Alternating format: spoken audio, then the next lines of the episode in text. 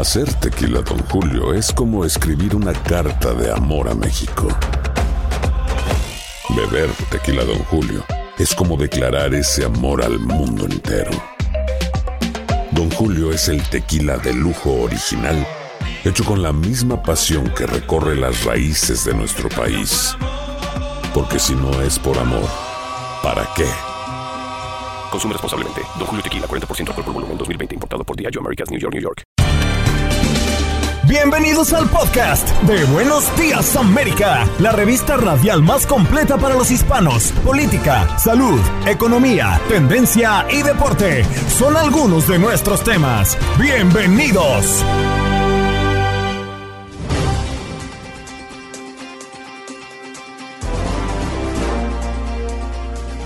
Hoy, en Buenos Días América, conversamos con Manolo González Moscote, periodista.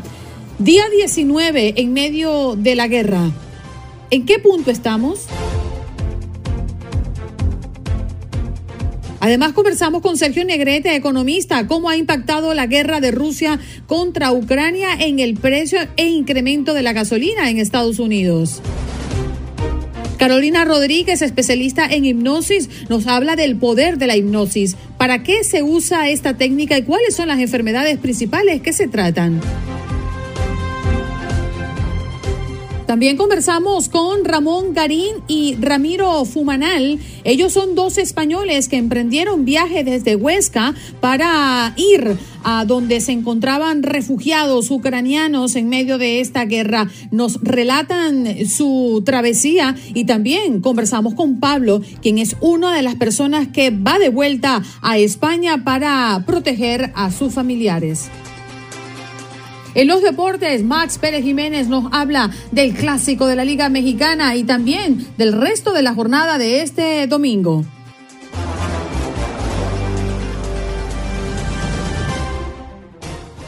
Vámonos de inmediato con Manolo Moscote, quien Manolo González Moscote, quien está con nosotros, periodista. Hola, muy buenos días y feliz inicio de semana, Manolo, en medio de la guerra, lamentablemente. Hombre, para mí es un gusto de verdad que saludarles esta mañana, como tú lo dices, las noticias no son buenas, indiscutiblemente, todo lo que está pasando allí en Ucrania, tantas muertes, pero bueno, es el día a día que hay que cubrir, ¿no? Manolo, varios altos cargos de la administración de Biden han afirmado que Rusia ha pedido a China asistencia militar y ayuda económica para ayudar en su invasión de Ucrania, mientras que China niega que Rusia le haya pedido apoyo. Eh, ¿Qué lectura podríamos darle a esto? ¿A quién le creemos y cuál crees tú que sea la tendencia? Bueno, mira, mm, te voy a comenzar desde atrás. Putin acaba de mm, arrestar, está en su casa, arresto domiciliario, un alto oficial. ¿Y qué significa esto? Y su lugarteniente. Significa que al parecer Putin escuchó lo que, quería, lo que quería escuchar, más no la realidad de lo que iba a ser la invasión. ¿Qué significa esto? No contaba con las armas que supuestamente tenía y nos contó al mundo y le metió miedo al mundo que tenía un ejército muy preparado, muy bien armado para hacer lo que quería hacer y que supuestamente eran 48 horas que le tomaría llegar a Kiev e izar la bandera rusa allí, cosa que no ha pasado. Los generales comienzan a pasarle factura, yo les hablaba a ustedes de un generalato que no está muy de acuerdo con el accionar de Putin y que a él mismo le puede dar un golpe de Estado ¿Qué significa pedirle armas a China? No cuenta con las armas ni es el gran poderío militar que nos han querido vender. El dinero lo necesita.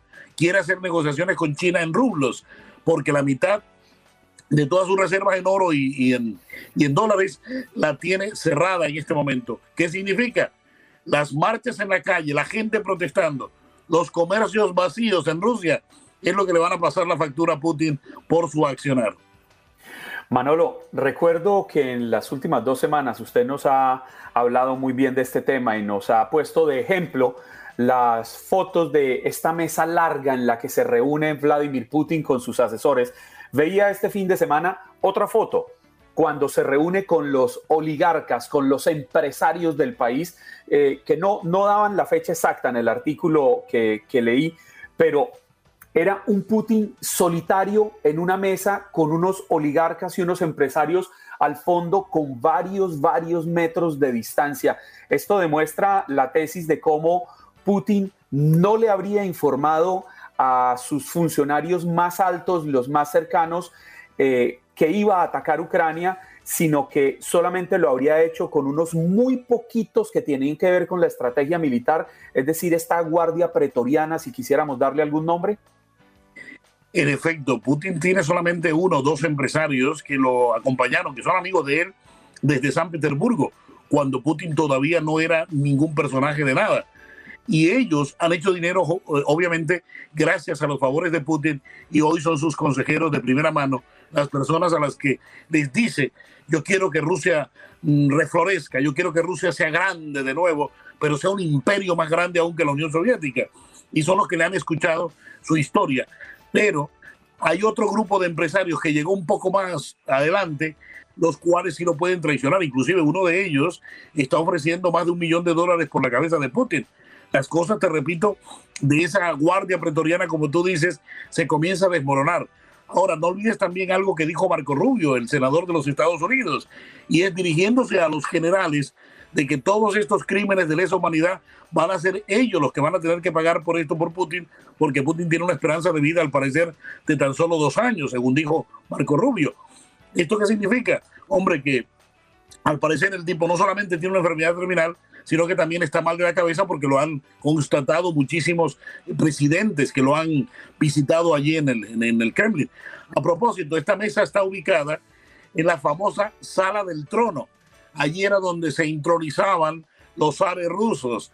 En esa sala que tiene eh, el piso, el parquet, que tiene esa sala, es una sala que costó millones y millones de dólares para restaurarla y tiene las maderas de todos los colores del arco iris, a vida y por haber que jamás ha conocido el ser humano. Están allí en ese piso. Mm. Manolo, hay fuertes rumores y ya el presidente de Ucrania ha confirmado que quiere un cara a cara con Putin. ¿Tú crees que esto se logre? Putin no quiere ese cara a cara, Putin no quiere ese cara a cara porque Zelensky eh, sabe cómo manejar la situación y Putin no está en condiciones precisamente de enfrentar a Zelensky. Es él el que se ha negado en todo momento a tener un cara a cara eh, con Putin. Además, Putin desconfía ya de todo el que se le esté acercando por aquello que te he dicho. No todo el mundo eh, está con las intenciones de sentarse en paz con él. Ya se sabe que le han redoblado su guardia, le han redoblado todo el sistema de seguridad por todo esto que te estoy contando. Pero lo cierto es que Zelensky está desesperado. Zelensky sabe que es cuestión de una o dos semanas y él mismo ha dicho, una vez Putin llegue con sus armas, acaba de hacer, mírate lo que viste, ¿no? El fin de semana, acaba de llegar a 10 millas de la frontera con Polonia con esto de mm, eh, atacar a una base militar ¿Esto qué significa? Que está demasiado cerca de la OTAN, a pesar de que existe una línea, ojo, una línea entre Moscú y la OTAN para coordinar este tipo de acciones y que no se vea perjudicado o que los aviones puedan entrar equivocadamente en cielo aéreo de la OTAN. Lo cierto es que esta llegada de Putin tan cerca de la frontera de la OTAN pone la alerta al máximo porque recuerda, ataca uno de los miembros de la OTAN, atacarán todos y esta sería la Tercera Guerra Mundial. Y si lo vemos desde el punto de vista de que sale corriendo a pedir armas a China que no tiene, y la OTAN tú sabes que es una fuerza demasiado grande, pues Putin va a tener nada más la opción es nuclear, y es lo que no quisiéramos, ¿no? Pues es que según narraba Juan Diego Arredondo, el periodista colombiano que resultó herido en un ataque ruso cuando se movilizaba en un carro que estaba tratando de llegar para ser testigo de el éxodo ucraniano hacia, hacia países externos al otro lado de la frontera. Por cierto, ataque en el que también murió el, el periodista estadounidense Brent Renaud, pues él decía que esto había ocurrido ahí, en los límites de la frontera.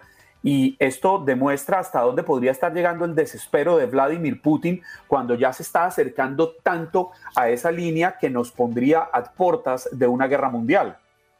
En efecto, y además, mira, hay que, hay, mm, hay que anotar algo bien importante. Bueno, lástima, por supuesto, lo de Renault. Hay algo muy interesante y es el hecho de que Putin quisiera, quisiera quedarse con al menos desde el Dnieper, Dnieper es el río, que atraviesa eh, Ucrania, quisiera quedarse en la parte eh, este de ese río toda, la mitad, casi la mitad de Ucrania, quisiera quedarse allí. Pero el problema es que de todas maneras Polonia está allí al otro lado, eh, con la otra mitad de Ucrania, y hasta qué punto se lo van a permitir los ucranianos que se quede con esa parte. Eso es lo que ha trascendido en las últimas horas, que al parecer Putin estaría pretendiendo esa conquista para quedarse con esa parte y desde allí, pues obviamente tener más dominio hacia Ucrania. Manolo, nos quedan 30 segundos, pero me gustaría preguntarte, ¿cuál crees tú o cómo sería el escenario del fin de la guerra? El escenario del fin de la guerra, primero que todo, eh, que en este momento se establezca eh, un corredor humanitario que también pare, se pare el fuego y por supuesto se lleguen unos acuerdos y Putin se quede en su Rusia y deje obviamente eh, liberado y tranquilo al pueblo ucraniano. Ese sería el escenario ideal, ¿no? ¿Pero crees que ocurra? No, no creo que ocurra. Putin se va a quedar con el pedazo que ya tiene. Bien. Gracias, Manolo, por estar con nosotros esta mañana. A ustedes gracias, chicas. Él era Manolo González Moscote. besos para Juan Carlos especialmente. Eh, periodista, hablándonos como siempre todas las semanas con nosotros acá en Buenos Días América.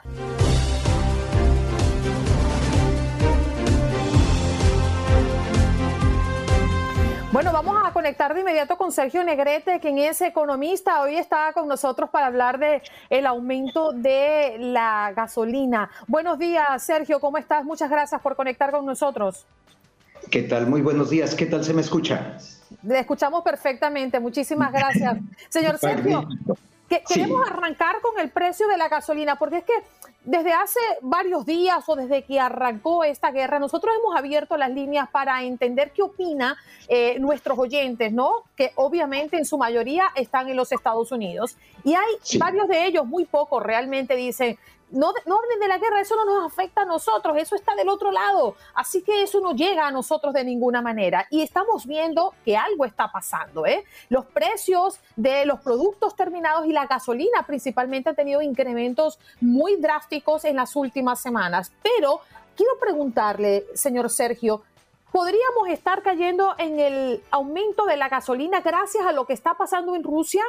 Eh, y en las medidas que eh, están tomando muchos países o podría haber un poco de especulación porque justamente están impulsando legislación en California para divulgar ganancias de refinerías de petróleo por supuestos recargos misteriosos a la gasolina, entendiendo que en California se paga más que en cualquier otro lugar de los Estados Unidos. Entonces, ¿estamos pagando el precio de la gasolina gracias a lo que está pasando con la guerra o es que hay un poco de especulación?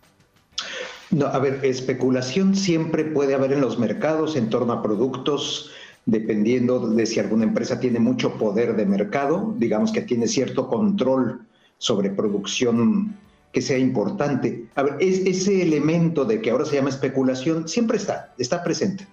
Pero no podemos decir que el precio de hoy de la gasolina sea producto de la especulación o de especuladores en la sombra ocultos esto siempre ocurre, esta clase de acusaciones o de dichos, pues cuando hay disparos de precios. Entonces, ¿quién está ganando? ¿Quién está?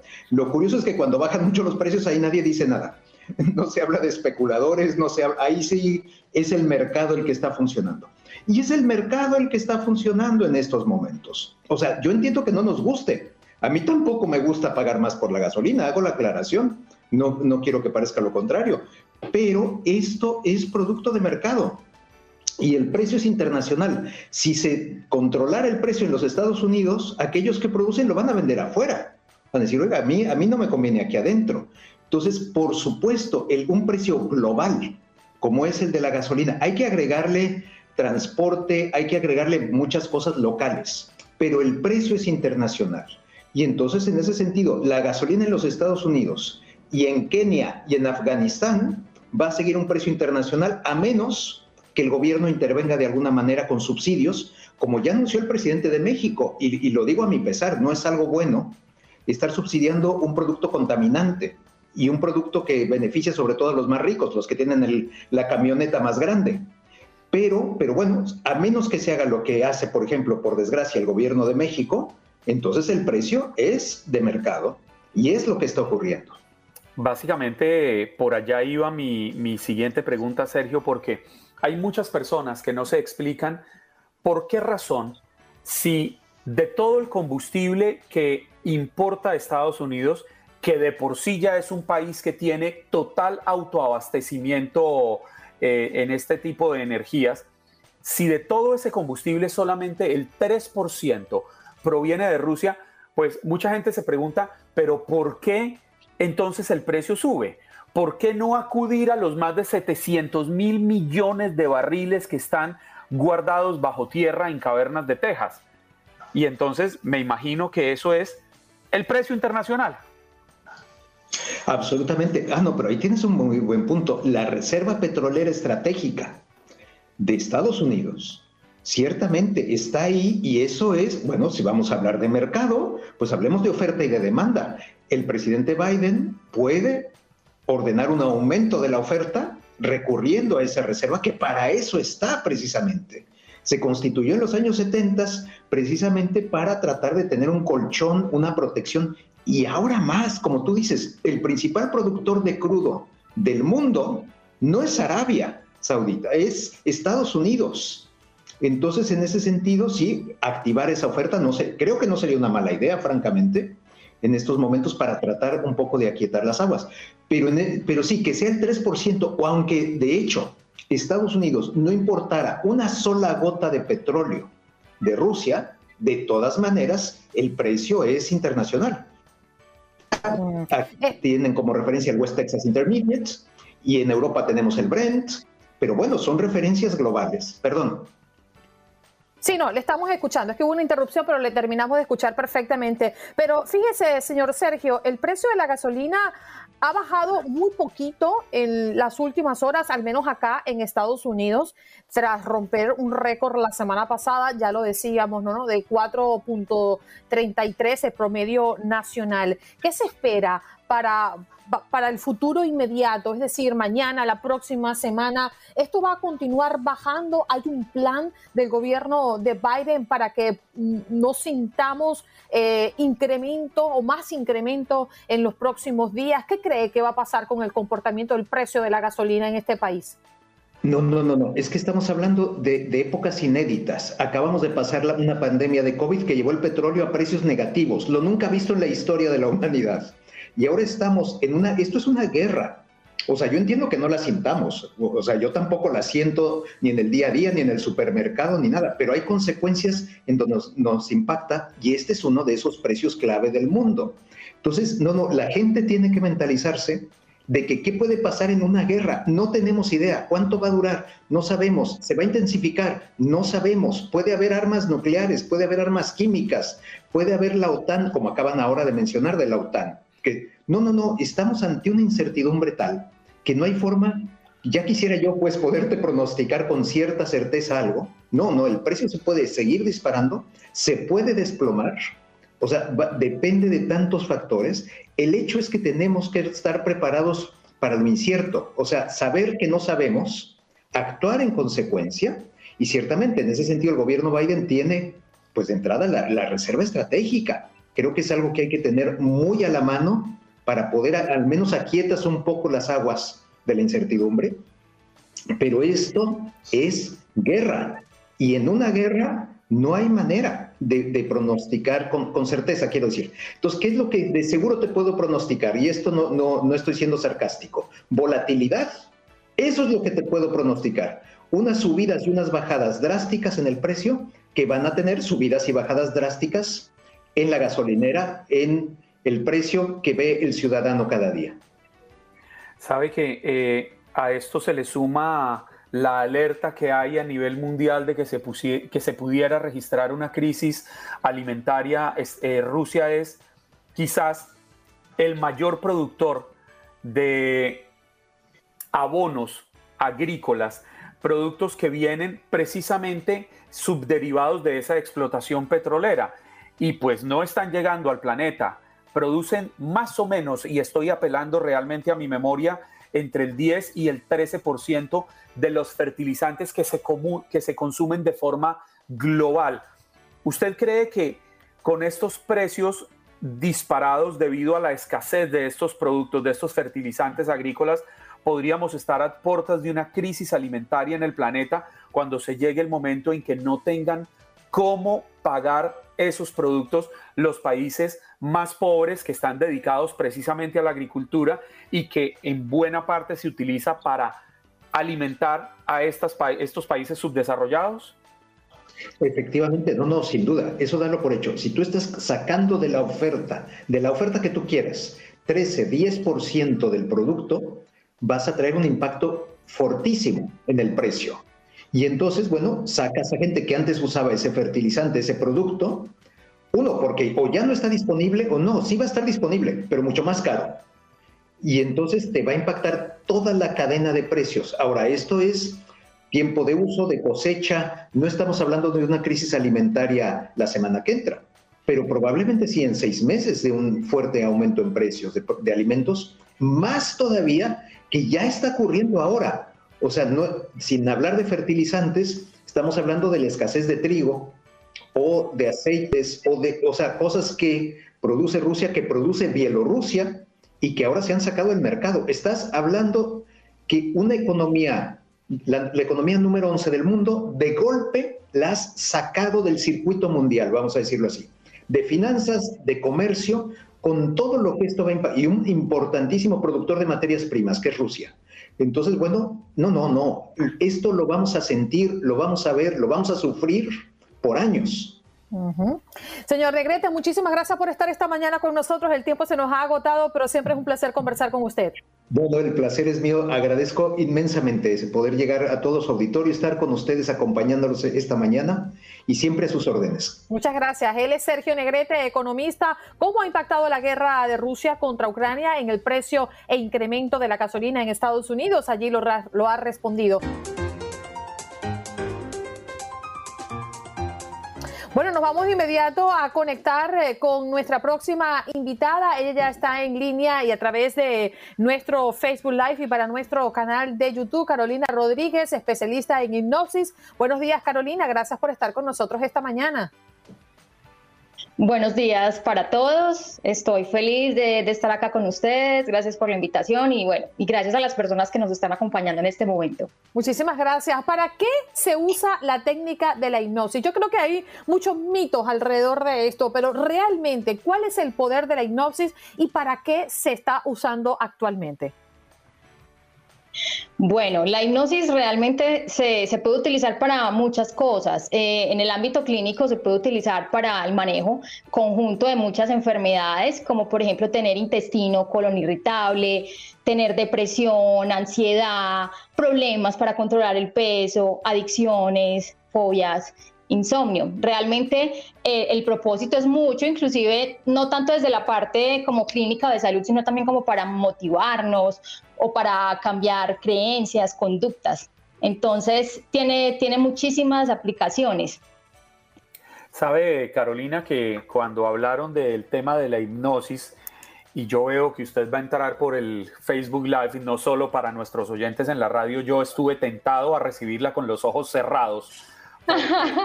Crece el temor este de que a través de la hipnosis también nos pueden manipular, pueden cambiar cosas que nosotros quisiéramos hacer por cosas que no quisiéramos. ¿Esto es así de cierto? Eh, me encanta, me encanta esa pregunta, Juan, porque realmente sí es una creencia popular y realmente no. Les quiero decir a todos que, que esto no es cierto. Las personas piensan que cuando están en un estado de hipnosis, eh, pierden por completo su voluntad y quedan inconscientes. Realmente estar en un estado de hipnosis es estar en un estado de relajación en donde la persona que va a ser hipnotizada va a recibir unas sugestiones que solamente él va a estar de acuerdo en imaginarlas o en sentirlas si lo desea. Y en ningún momento la persona que está haciendo la hipnosis puede pasar por encima, digamos, de los valores o de la ética de esa persona. O sea, esa persona si, si siente que en algún momento lo están vulnerando, inmediatamente pues se para o, detiene la sesión. Es más, o sea, si la persona ni siquiera desea realmente ser hipnotizada, el, el hipnotizador no puede hacer nada porque no se trata de un poder sobrenatural, se trata de que la persona nos dé el consentimiento para poder hacerlo. O sea, una persona que está hipnotizada va a recordar perfectamente lo que ha ocurrido en medio de la sesión, ¿cierto? Ok, sí, Andreina. De, evidentemente existen personas más sugestionables que otras, ¿cierto? Entonces, las personas pueden estar más somnolientas en ciertas partes de la hipnosis, pero el subconsciente siempre está despierto y en ese subconsciente es en donde están nuestros valores, nuestras creencias, eh, nuestras limitaciones. Y si el subconsciente en algún momento percibe lo que les estaba contando ahorita de que está siendo vulnerado, o violentado, hay una alerta de nuestro cerebro que inmediatamente hace que despertemos y digamos, no, eh, quiero no, no continuar o, basta hasta acá. Y yo te querría preguntar, eh, ¿qué es lo que se siente, qué es lo que siente una persona cuando está en esa condición hipnótica? Yo no lo he probado nunca, no sé vosotros. Ok, ok. Eh, bueno, Clara, realmente es un estado de mucha tranquilidad. Mm, las personas pueden, pueden sentir sensaciones con respecto a lo que van escuchando. Un ejemplo, en la, en, en la sesión yo les puedo decir, imagina que estás en un lugar tranquilo, en una playa, sintiendo el olor del mar. Entonces las personas a través de la sugestión pueden sentir como vívidas ese tipo de sensaciones. Eh, pero no ocurre nada más allá de, de, lo normal y como les decía, eso depende mucho del grado de sugestión que tenga cada persona, eso es bastante variable. Yo no sé si la ponga en aprietos, pero entonces sí es que recuerdo, recuerdo haber muchos, haber visto muchos shows, eh, un par de ellos en persona, no, no creo que más de dos, en los que hablan de la hipnosis. Y entonces termina uno viendo personas cacaraqueando como gallinas, ladrando como perros, maullando como gatos, y todo esto se supone que es producto de la hipnosis. O quejándose más que un camión de cochino. Exacto. También esto, hace, ¿Esto hace parte del show o realmente sí se puede llegar a manejar una persona a esos niveles? Porque, porque no sé, uno termina creyendo todas esas cosas, Carolina. Absolutamente, absolutamente Juan. Miren, yo les voy a contar algo. La hipnosis a la que yo me dedico es hipnosis clínica. De hecho, yo soy médica funcional y, combino mi práctica médica con la hipnosis para poder cambiar hábitos. Y dentro de la hipnosis, digamos que este tipo de hipnosis de espectáculo son hipnosis que en parte, digamos, pueden ser como organizadas. ¿Por qué? Porque solamente el 10% de los individuos logran un estado de hipnosis profundo en donde son mucho más sugestionables, entonces sí podrían llegar a hacer eso. Entonces cuando alguien va a hacer un show, por ejemplo, entonces el, primero, antes de estar al aire, hace un sondeo con una inducción hipnótica rápida, mira qué, qué, cantidad de personas fueron las que tuvieron la mayor respuesta. Y al momento de hacer el, el, show, pues estar al aire, es probable que esa persona diga, listo, entonces los que mostraron mayores síntomas o que alcanzaron un, un trance más profundo son los que van a salir cuando yo solicite que, que, pues, que salga al público al frente. Pero realmente desde la parte clínica, eh, eso, esto digamos que no se ve porque el paciente está totalmente consciente. A mí me gustaría, Carolina, que pudiésemos ser un poquito más eh, eh, ejemplificar. No, yo cierro los ojos. no, no, no, no te vamos a hipnotizar, Juan Carlos. Es que me llama mucho la atención en tu consultorio, ¿cuál es la petición más recurrente? ¿Para qué las personas buscan hipnotizarse? Para cambiar hábitos de vida. Y realmente a través de, esa situación fue que yo llegué a la hipnosis, porque yo era totalmente escéptica. O sea, yo me burlaba de la hipnosis, yo decía, no, esto, esto no es cierto, esto no es posible. Y quería cambiar hábitos de salud como médica, quería comer mejor, quería bajar de peso, quería empezar a hacer ejercicio, pero no lo lograba entonces, eh, conocí la hipnosis. Te voy a dar un ejemplo. Yo, por ejemplo, a mí me encantaría acostarme un día que me hipnotizaran y yo levantarme hablando inglés. Ya está la otra. Esa es una de las... Ah, pero bueno, no. ¿Eso es posible? Realmente es necesario que hagas un trabajo y ahí, ahí voy a lo otro. Entonces la hipnosis por sí sola realmente no tiene tanta efectividad ni es mágico como las personas piensan, que, que es como magia que ya está, te hago una hipnosis y listo. No, realmente es una es una herramienta coayudante a, otro, a otra terapia. Bueno, en el caso de un curso de inglés, como me estás poniendo el ejemplo, es la persona debe tomar clases de inglés o debe empezar a estudiar, debe repasar, ¿cierto? sí. Total. Y por la noche va a ser un subconsciente en donde la persona va a escuchar el audio y eso le va a ayudar a reforzar, obviamente, todo, todo su conocimiento. Andreina, esa, tesis de que usted duerme con el libro de inglés aquí porque entra por osmosis no funciona. Ah, ok. No, realmente Clara, así no perdón. funciona. No, no te preocupes. Carolina, una pregunta. Después de una sesión de, de hipnosis, ¿nos acordamos?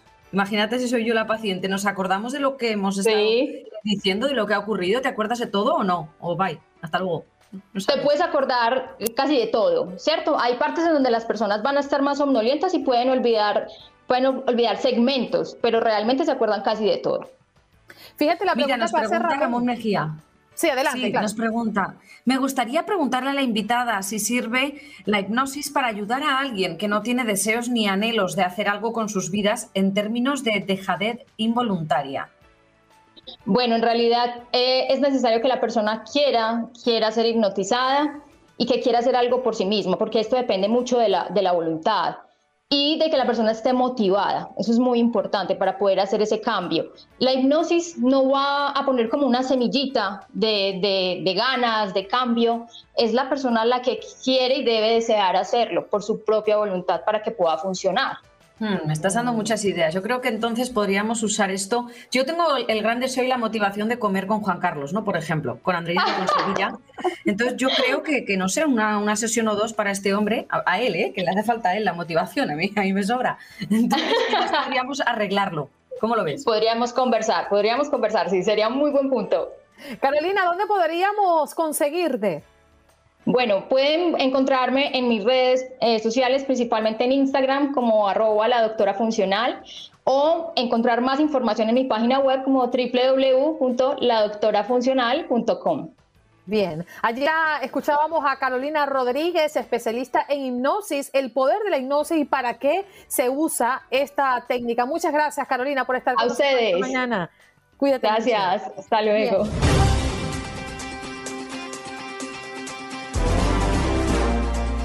Y ya lo habíamos adelantado en el corte anterior y el pasado día viernes los tuvimos acá en el programa. Vuelven Ramón Garín y Ramiro Fumanal, quienes son un par de españoles que han viajado en camioneta hasta, hasta la frontera y que están en la actualidad ayudando a refugiados ucranianos con comida, eh, eh, medicamentos, ropa y todo lo que han podido trasladar.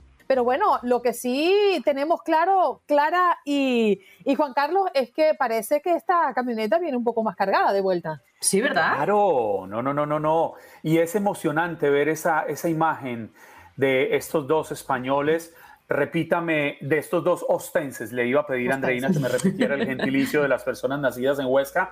Es emocionante ver cómo lograron su cometido, porque lograr ayudar a una persona, eso hace el cambio realmente. Yo recuerdo que hay una película maravillosa, La lista de Schindler, que retoma. A ver, aquí están nuevamente. Ahora sí lo Sí, tenemos. creo que sí. ¿Os escuchamos?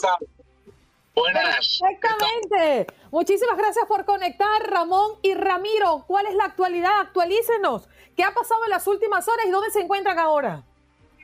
Pues estamos cerquita de Lyon. Estamos aquí con la familia que hemos recogido ya. Aquí Anastasia, Tatiana y por detrás Pablo, que habla perfectamente castellano. Y nada, eh, eso, es- eh, nada, ayer estuvimos todo el día de viaje, eh, los cogimos por la mañana y ya empezamos el periplo de vuelta. Y Varias preguntas. Dime. ¿Cómo han sido vuestras últimas 48 horas eh, tras vuestra llegada a la frontera? ¿Y en, en qué medida habéis podido ayudar y cómo habéis decidido quién podía volver con vosotros en esa furgoneta? Pues desde el principio estuvimos hablando con la Asociación de Huesca de Ayuda a la Infancia, que es la que trae niños ucranianos desde lo de Chernóbil, que lo suele traer eh, en verano y en Navidad.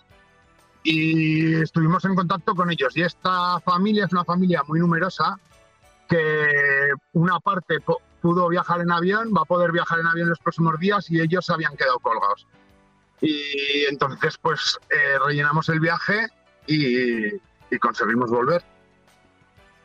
Nos contabas en redes sociales y en, WhatsApp cuando hablabas con, con nuestro grupo de amigos que lo que más están pidiendo eh, los refugiados ucranianos, más que ropa, que al parecer ha habido muchísimas, miles de donaciones, es eh, comida y medicamentos. Creo que es importante que lo recalques. Sí, cuando llegamos a la frontera, llegamos primero a un espacio que estaba como el ejército polaco, que era desde donde centralizaban todas las ayudas hacia dentro de Ucrania, que de hecho la siguiente base, que era la que estaba en interior, la bombardearon en menos de 12 horas de cuando estuvimos nosotros, y allí solo querían comida y alimento, o sea, comida y medicinas, perdón. Eh, luego ya cuando fuimos a la otra zona, que era donde llegaban todos los refugiados, ahí ya era donde estaban recibiendo ropa y ahí ya estaban hasta arriba, ya no querían más ropa, ni mantas, ni nada. Eh, hay que pensar que, bueno, como comentábamos con Ramón, que son ciudadanos del primer mundo, que nos podría haber pasado a nosotros, que tenían sus casas, sus profesiones, eh, su coche. Eh, de hecho, hablamos con una familia que era de que, que trabajaba en la embajada con, con nuestra amiga también de Huesca y, y que tenían una casa de tres plantas, la otra chica se había comprado una casa justo en octubre y que lo habían perdido todo y estaban eh, pues sin nada. Esto es como si a cualquiera de nosotros mañana nos dicen que tenemos que cogernos una mochila con dos cosas y salir. O sea, es, es, más cercano de lo que parece, no es como ir a ayudar a África, Siria o tal, es como si a cualquiera de nosotros nos pasara. Ramiro, eh, Pablo nos alcanza a escuchar, se cayó la comunicación. Seguramente sí, esperemos que conecten no, de nuevo. Es, entendemos, entendemos que van, que van por carretera, pero qué, qué, qué emocionante. Les decía antes de que volviéramos a restablecer, hay una frase del Talmud eh, que dice, quien salva una vida, salva al universo entero. Yo conocí esta frase viendo la lista de Schindler y es esta frase que está grabada en la medalla de los justos, que es este museo, este, este museo no, como este, este, este homenaje que se le hace a los, a los judíos que desaparecen en la, en la Segunda Guerra Mundial, que fueron millones, como ustedes muy bien saben. Y pues esta frase es la que lo recuerda, porque lograr salvar una vida logra cambiar todo. Y yo creo que hay que agradecerles a Ramiro y a... Y a, y a... Ramiro, le preguntaba si, si Pablo alcanza a escucharnos. Sí, sí, sí, Pablo. Sí. Pablo, yo, yo quisiera preguntarle a usted cómo se siente saber que está dejando ese mundo que conocía para sumergirse en un mundo completamente nuevo por causas ajenas a su voluntad. Bueno, uh, aún quiero volver a casa. o sea, que aún no, no estoy en su sitio. Estoy. Uh, o sea. Eh, bueno, no tengo ganas de volver a Ucrania. No pierde la esperanza. Eh, Pablo, esto está aquí porque en realidad, pues como lo comentábamos ayer, él lo que quiere es dejar a su familia a salvo y está pensando incluso volver eh, a luchar. Nosotros estamos intentando convencerlo de que no, de que igual ayuda más a su familia quedándose en España, pero él está pensando en volver porque de hecho eh, el otro día estuvieron atacando su pueblo y entonces ya... Eh, me gustaría, me gustaría saber de dónde es Pablo, si todavía nos está escuchando y puede conversar un poco más con nosotros, de dónde es y qué es lo que vio en el momento de dejar su, su pueblo y su gente. Ahora uh, vivía en Ucrania cerca de Kiev, que son unos 20 o 30 minutos uh, que a llegar a Kiev. Y por la mañana nos oímos unos disparos y unos bom bombarde ¿cómo se dice? bombardeos. bombardeos sí. por la mañana, unos muy altos. Y, pero no se veía nada, pero un amigo mío que me llamó, yo dijo, vamos al trabajo y él me dice, ¿qué trabajo? ¿Qué me dices? Que están atacando los rusos. Y no, no nos podíamos creerlo. A ver, Pablo, si todavía nos estás escuchando, yo recuerdo eh, muchos periodistas previo a el anuncio el 24 de febrero de... Que no sé si se ha cortado. Bueno, lamentablemente Ramiro y Ramón, que bueno, se han tomado el tiempo, ¿no? Para conectar con nosotros esta mañana. Es entendible, sí, problemas la, la, señal de cobertura. por carretera. Sí. Eh, es complicado, pero definitivamente eh, dentro de la tragedia qué aliciente, ¿no? El poder contar como con estos dos españoles de gente caritativa, ¿no? De gente que ha puesto eh, sus recursos, su tiempo y su disposición para ayudar a otros. Pablo, ¿tú me logras escuchar? A ver, Pablo. Ahora sí, ¿me escuchas de nuevo, Pablo? Ahora sí, mejor. Ok, bien. La pregunta que quería hacerte, porque ya nos queda muy poco tiempo, era, hablabas de que prácticamente eras incrédulo, ¿no? Ante el ataque. Eh, ¿Se esperaba tu familia y tu entorno que algo así podría ocurrir? No, no lo ha esperado nadie y fuimos recogiendo cosas, pasaportes, algunos documentos, lo que teníamos, la pasta que teníamos y dijo a mi familia que ya nos tenemos que irnos. Hemos salido a Kiev y desde Kiev hemos, salido eh, con el tren a Polonia. ¿Cómo habéis conocido a Ramiro y a Ramón? ¿Cómo habéis llegado hasta ellos? Son unos amigos de la Asociación eh, de España, de Huesca, ¿verdad? Sí. pues, y hablamos con ellos por teléfono que nos tenías que, tenían que venir a volver a buscarnos. Sí. Eso. Pablo, ¿cómo tranquiliza a su esposa? ¿Cómo tranquiliza a su hija, a su familia? para que entiendan que es un mundo nuevo. Yo no tengo esposa. Esto. Ah, no tengo hijo, es mi hermana. ah, su hermana, ¿cómo? Bueno, no. Entonces, ¿cómo, los tranquiliza? Bueno, que aquí tendremos trabajo y donde vivir, que aquí tenemos también amigos que nos ayuden uh, para empezar algo de nuevo. Mm, sí, Pablo, Sí, sí. Sí, nos gustaría despedir contigo, que ya nos queda poco tiempo, pero ¿qué quieres decirle a todos los que te están viendo y te están escuchando? Eh, seguramente, pues en su mayoría, las personas que están en Estados Unidos y los que les va a dar la vuelta al mundo, ¿no? La entrevista que podamos hacer el día de hoy conjunto con ustedes. ¿Qué quieres decirle al mundo con referencia a lo que has vivido?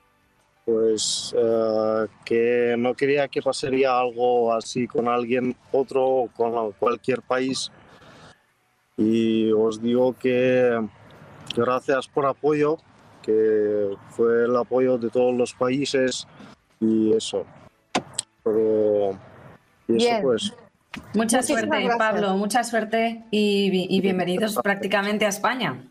Gracias Bien, gracias. Y gracias a ustedes, Ramón y Ramiro, por hacer posible este contacto y por ser tan, eh, tan abiertos, ¿no? A poder mostrar esta travesía que ya prontito llega a su fin. Pues sí, eh, la verdad que es una pasada poder tener a Pablo que te haga de interlocutor y que pueda explicarte de primera mano todo lo que ellos están viviendo. ¿no? Eso quería añadir una cosita, perdón. Eh, Deciros también que mm, sí que hemos visto en las noticias en algunos países que se, está atacando al, pueblo ruso y que la gente individual tampoco tiene la culpa de, de, lo que está haciendo su gobierno, son gente normal que se han ido en muchos casos a buscar una vida mejor y ellos también eh, tampoco, mucha gente en contra en, ese país también de lo que está sucediendo. Definitivamente. Hemos visto de hecho agresiones a establecimientos de personas que se suponían eran rusas, pero son de hecho ucranianos y por mm, creencia del, del, pueblo, de la comunidad, eh, creyendo que estas personas son rusas, han llegado a sus restaurantes, los han agredido. La verdad que es muy lamentable lo que estamos viendo, pero qué bien que haces esa salvedad porque es correcto. Eh, muchos de los rusos, inclusive en su país, han protestado y se los han llevado preso, ¿eh? A propósito de la represión. Muchas gracias. Que tengan un buen Gracias, chicos. Un beso muy fuerte. Adiós, Clara. Cuídense mucho. Ahí escuchábamos a Ramón Garín, eh, a Ramiro Fumanal y también a Pablo, uno de los eh, refugiados que están saliendo gracias a esta iniciativa de estos dos españoles, Clara y Juan Carlos, a propósito de la ayuda que muchas personas de manera individual están dándole al pueblo ucraniano.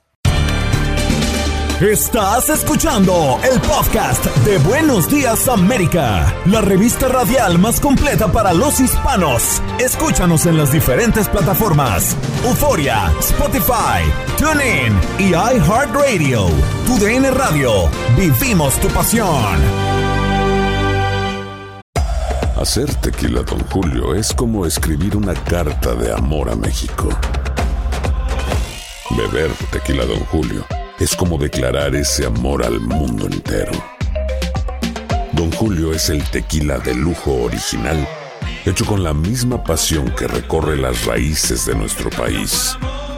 Porque si no es por amor, ¿para qué? Consume responsablemente. Don Julio Tequila, 40% alcohol por volumen, 2020. Importado por Diageo Americas, New York, New York. Como dicen los grandes, la liga se gana partido a partido. Partido a partido. En Buenos Días América, Contacto Deportivo. Listo para recibir a Max Andalón con nosotros esta mañana. Max, ¿cómo estuvo tu fin de semana? ¿Qué tal, compañeros de Buenos Días América? Bien, bien, bien, eh, lleno de fútbol, eh, lo mejor de la Liga MX, hubo jornada, jornada 10, así que, eh, pues obviamente, bien, bien, como es característico de un fin de semana con mucho fútbol. Oye, hablemos de los resultados de la Liga MX este domingo y bueno, y por supuesto, si podemos darle un repaso a lo que fue el clásico el pasado día sábado, todos vestidos de blanco. Sí, sí, bien lo dices. Antes que nada de entrar en la información, Anderina, simplemente para comentarle que este segmento In the Zone es presentado por Aurozone, Get in the Zone.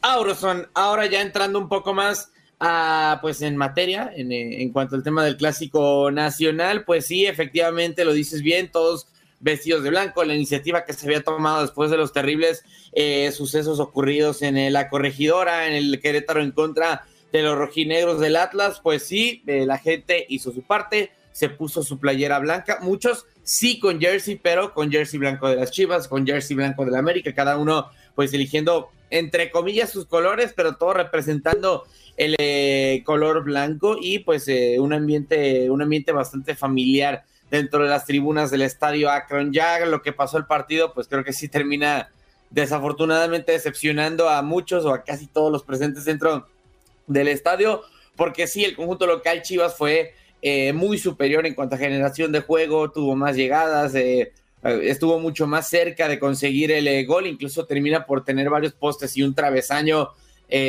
pues dentro de sus oportunidades, pero no lo pudo hacer presente en el marcador, lo decíamos en los diferentes espacios de tu DN Radio, quizá la única incidencia que hubo o la única incidencia mayor es la doble amarilla que termina sacando Jonathan Dos Santos para salir expulsado al minuto 51. De ahí en más, pues le costó a Chivas, le costó todavía más al América porque no pudo generar nada y esto termina cero por cero, yéndonos con más eh, pues resultados dentro del eh, fútbol mexicano, lo que termina eh, pasando. Hay sorpresa, hay nuevo líder porque se dan dos resultados. El Atlético San Luis 2 a 1 termina ganando en contra de Puebla el día de ayer y en donde sí no hubo sorpresa.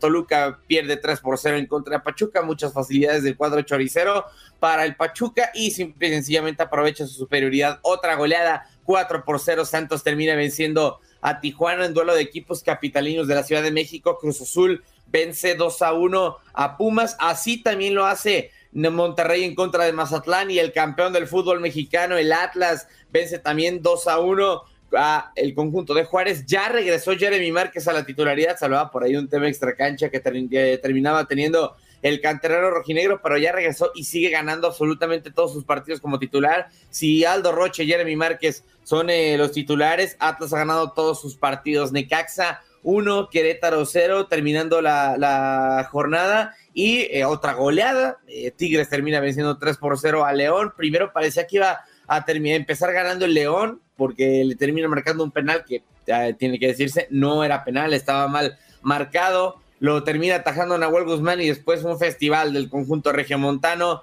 3 por 0, también hay que decirse, eh, dos, eh, dos, errores de Rodolfo Cota, el guardameta, terminan contribuyendo para que este, eh, pues, de esta situación o este marcador se termine dando, yéndonos a las posiciones, los puestos de liguilla directa, Pachuca con 22 puntos es primero, Puebla segundo con 21, Tigres tercero con 20 unidades y los rojinegros del Atlas, el actual campeón, cuarto con 18 puntos. Esos son los puestos de liguilla directa. En repechaje, Cruz Azul quinto con 17, León sexto con 15, Toluca séptimo con 13, Monterrey octavo con 12, eh, también la misma, los mismos puntos Chivas en noveno, Pumas, Santos y Necaxa en 10, eh, 11 y 12 respectivamente con 11 puntos y ya pues eh, cerrando los puestos que no tienen calificación es Tijuana, Atlético de San Luis, Juárez, Querétaro, América que sale de la última posición por esa diferencia de goles y ese puntito que rescata en el Clásico Nacional y el último lugar de la tabla general pues es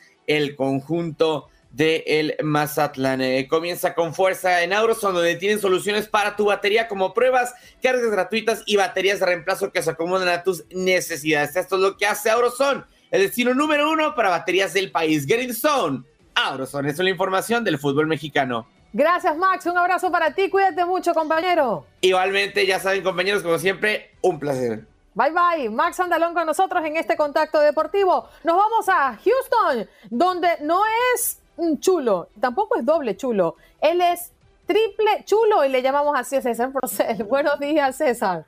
Triple, así es, porque. Ah, mira, hay música. Qué bárbaro, qué chulo amanecí, qué chulo amanecí, qué bárbaro, qué guapo estoy, qué Yo, me imagino que cuando comienza Enganchados, pones esa canción. Oye, es un hit. Eh, no, es que si la pongo yo se escucharía mal. Ese tiene que venir por parte tuya. O sea, Ah. sabemos que tú ordenas estas canciones para mí, entonces no sería lo mismo. No, esa Ah. idea fue de Jorgito. A mí no me metes en ese paquete. Ah, o sea, ahora le vas a echarle culpa a Jorge. O sea, y también, los, y también los mensajes de texto que me mandas en la noche son culpa de Jorge y todo Ah, eso. no, esos son míos, esos son míos. Ah, Yo soy responsable de mis actos. Ah, bueno, entonces ahí está. No, no pasa nada. Si lo, sabe, si lo sabe Dios, que lo sepa el mundo. Oye, César, ¿tienes detalles y avance del caso de Watson? Oye, sí, de Sean Watson. eh, bueno, este viernes del el condado de Harris manda un comunicado donde dicen que no encuentran suficiente evidencia como para imponerle cargos criminales a Deshaun Watson. Eh, recordemos que está acusado por 22 mujeres de mm, acoso sexual por, porque supuestamente él las contrataba para eh, masajes y después en los masajes les hacía propuestas indecorosas, más o menos como las que me haces tú a mí, pero, el, pero la cosa es que las mujeres se quejaron en la corte y eh, estaban buscando cargos criminales, pero la, corte lo desestimó, dijeron no es suficiente evidencia como para decir es un caso criminal, así que por esa parte terminan los problemas legales de esa índole, siguen las demandas civiles, creo que son 20 demandas civiles que aún tiene de Sean Watson, pero debido a que no hay cargos criminales, las Texans ahora tienen mejor oportunidad de venderlo a otro equipo, que de hecho los New Orleans Saints y mm, había otro equipo más eh, que ya, ya ofrecieron, este, creo que las Panteras de Carolina ya este, hicieron ofertas por Deshaun Watson, se supone que esta semana tendría que ir a, hablar con ellos para ver dónde termina. Es buena noticia para la gente de Houston porque así, de, Deshaun Watson ya no quiere jugar en Houston, definitivamente. Él, dijo desde antes de la temporada pasada, de, incluso desde antes de que presentaran los cargos, él dijo, ya no quiero estar en Houston, quiero cambiarme. Pero después se vienen encima todos estos cargos, no puede quedarse, está en la banca toda la temporada pasada y ahora deja esta oportunidad abierta para irse de la ciudad y darle ese, ese espacio salarial a- al equipo espacial para buscar un otro nuevo quarterback de franquicia. Yo creo que al final, eh, César, cuando un jugador no está cómodo en un lugar, es mejor que lo dejen ir. Porque primero su rendimiento evidentemente no, no va a ser óptimo, no se siente bien, no quiere estar allí. Y no quiero que me malinterpreten, pero hay un dicho que dice una manzana podrida pudre a todas las demás, ¿no? Y no es Sí. porque él sea malo o sea bueno, no estamos cu- cu- eh, cuestionando eso, sino Claro. que definitivamente eso se, se transmite. Sí, creo que aquí el problema principal es que él no, él no tiene buena relación con el gerente del, del equipo. Entonces, como esa relación está rota, él, él no lo quería desde el inicio. eh, se van sus compañeros, se va este JJ Watt, se va el eh, este, eh, DeAndre Hopkins, se van a, a los Cardenales. Entonces, creo que por ahí, por ahí va esa situación de, de no hay conformidad con el equipo de, de gerencia. Entonces, tú sabes, cuando estás mal con la gerencia y no te caen bien y, o sea, y no te dan presupuesto para los viajes y te ponen en moteles en el aeropuerto, ¿verdad, Juan Carlos? Entonces terminas descontento. Oye, parece que Juan. Carlos sabe, funciona. Mira, ¿qué tal César si, si recibimos a Paula Lamas? Con todo gusto. Ya que tienes una semana esperando por ella, salúdala. Ah, no, a Paula la, la puedo saludar todos los días, eso es lo de menos. Paula, buenos días, bienvenida nuevamente. Buenos días, muchas gracias. No, yo de verdad es que así es que provoca levantarse. Que la reciban a uno, Oh. que le hagan de todo, con fanfarra y todo. Mira, te tengo aquí al señor Bigotes, mi compañero durante toda esta pandemia, porque como todo esto estaba aquí abandonado, pues yo me hice como Wally, mi propio amigo, Es Wilson. Wilson. Wilson, sí, de, Wally a Wilson hay una diferencia. Es Oiga, con pero, W, es con W. ¿Y en esa oscuridad en la que usted se encuentra, Paula, no le da miedo? No, Yo me ofrezco no. a ir a acompañarla. Pues mira, yo feliz de la vida, feliz de la vida. Aquí que a nuestro productor le molesta la luz y le quita uno los bombillos, ¿qué te parece? decir? Señor productor, ¿qué Claro, oculta, rec- señor productor? que necesitamos Recor- luz. Recordemos Ah. que Paula Lamas está en Seattle, en Washington, y allá a duras penas son las 6:32 minutos de la mañana. Sí, hombre, ¿no? Y, y, con este cambio de horario, porque yo venía toda contenta la semana pasada que veía ya el sol saliendo, todo el amanecer bonito, y otra vez llegamos a la oscuridad, así que bueno, ni modo, nos tocó pues viajar a, oscuras por un tiempito más seguramente. Paula, y, justamente sobre ese tema, eh, un profesor explica por qué el horario de verano tiene efectos negativos en la salud, ¿no? Sí, aquí hay una iniciativa que el gobernador Jay Inslee firmó en el año 2019 para que el Estado no cambie más la hora, pero se quede en el horario que tenemos ahora, en el horario de primavera. Y eh, está siendo, digamos, apoyado por la senadora Patty Murray en el Congreso, que la semana pasada tuvieron eh, conversaciones, reactivaron este tema de alguna manera, justamente porque eh, ayer cambiamos la hora. la verdad es que este científico dice que eso sería un gran error porque según las investigaciones que ha estado realizando, ese horario pues, podría tener efectos adversos a la salud muy, muy serios, entre ellos pues aumento de la depresión, que es uno de los grandes problemas que tenemos aquí en este estado. También dice que eh, pues eh, crearía mucho más problemas en lo que es el ciclo del sueño y en general eh, todos podríamos estar sufriendo diferentes afecciones eh, por esta situación. Entonces, él ha estado haciendo estudios intensos con respecto a esto y dice que si realmente nosotros necesitamos hacer o, quedarnos en un cambio de horario, no sería en el, en el horario de primavera, sino en el horario estándar, que ese sería lo mejor porque en este horario significaría que en invierno tendríamos mucho más tiempo de oscuridad y eso pues eh, sería peor para nuestro sistema, sobre todo lo que es el sueño en cuanto a eso, porque recordemos que la depresión afecta eh, todo lo que es nuestro sistema cognitivo, el cerebro, la cortisona, eh, la melatonina, todo eso estaría afectado. Entonces, lo mejor sería hacer lo que hizo Hawái y Arizona, que ellos ya no cambian la hora, pero ellos se pues apegaron al horario, al estándar y para ello no necesitas la aprobación federal, que es lo que se está esperando aquí en el estado de Washington. César, ¿a ti te afectó? Pues realmente no, eh, creo, que, creo que afecta porque no te puedes dormir temprano, no te puedes dormir más mm. temprano, eh, por lo menos los primeros días eh, te cuesta trabajo, bueno, piensas, tu cuerpo piensa apenas son las 8, todavía tengo por lo menos una hora dos horas y no, te das cuenta que ya este, vas a madrugar en seis horas, así que creo que por esa parte es lo único que afecta, pero en general creo que todos estamos de acuerdo que el, el, horario de, de, otoño es el mejor creo que es más funcional. Creo que también esta situación de cambiarlo eh, cada temporada ya es una, ya es como que ya, ya del pasado, ¿no? O sea, no, no sé cuándo tengas tú que cosechar el maíz, eh, Juan Carlos, pero ya no, ya no aplica ese horario tanto.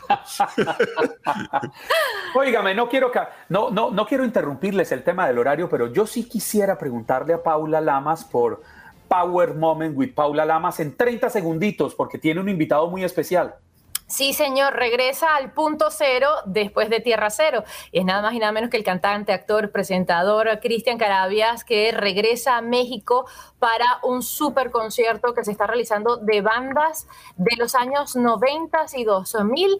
Se llama BBX y eh, pues lo hace justo después de que él se había ido de su país por un secuestro expresa, bastante traumático. Allí lo tienen. Ahí tenemos esa conversación. Gracias, Paula Lamas desde Seattle y César Procel desde Houston. Feliz día y comienzo de semana. Poderoso lunes para todos, paulalamas.net, ahí lo encuentran. Y esa silla que usa César, yo quiero una de esas. Yo también. Yo también. La de Spider-Man. Gracias por acompañarnos en nuestro podcast. Buenos días América. Y recuerda que también puedes seguirnos en nuestras redes sociales. Buenos días AM en Facebook y en Instagram. Arroba Buenos días América. AM. Nos escuchamos en la próxima. Boost Mobile tiene una gran oferta para que aproveches tu reembolso de impuestos al máximo y te mantengas conectado. Al cambiarte a Boost, recibe un 50% de descuento en tu primer mes de datos ilimitados. O, con un plan ilimitado de 40 dólares, llévate un Samsung Galaxy A15 5G por $39.99. Obtén los mejores teléfonos en las redes 5G más grandes del país. Con Boost Mobile, cambiarse es fácil. Solo visita boostmobile.com. Boost Mobile, sin miedo al éxito. Para clientes nuevos y solamente en línea, requiere AroPay. 50% de descuento en el primer mes requiere un plan de 25 dólares al mes. Aplican otras restricciones. Visita Boost Mobile para detalles.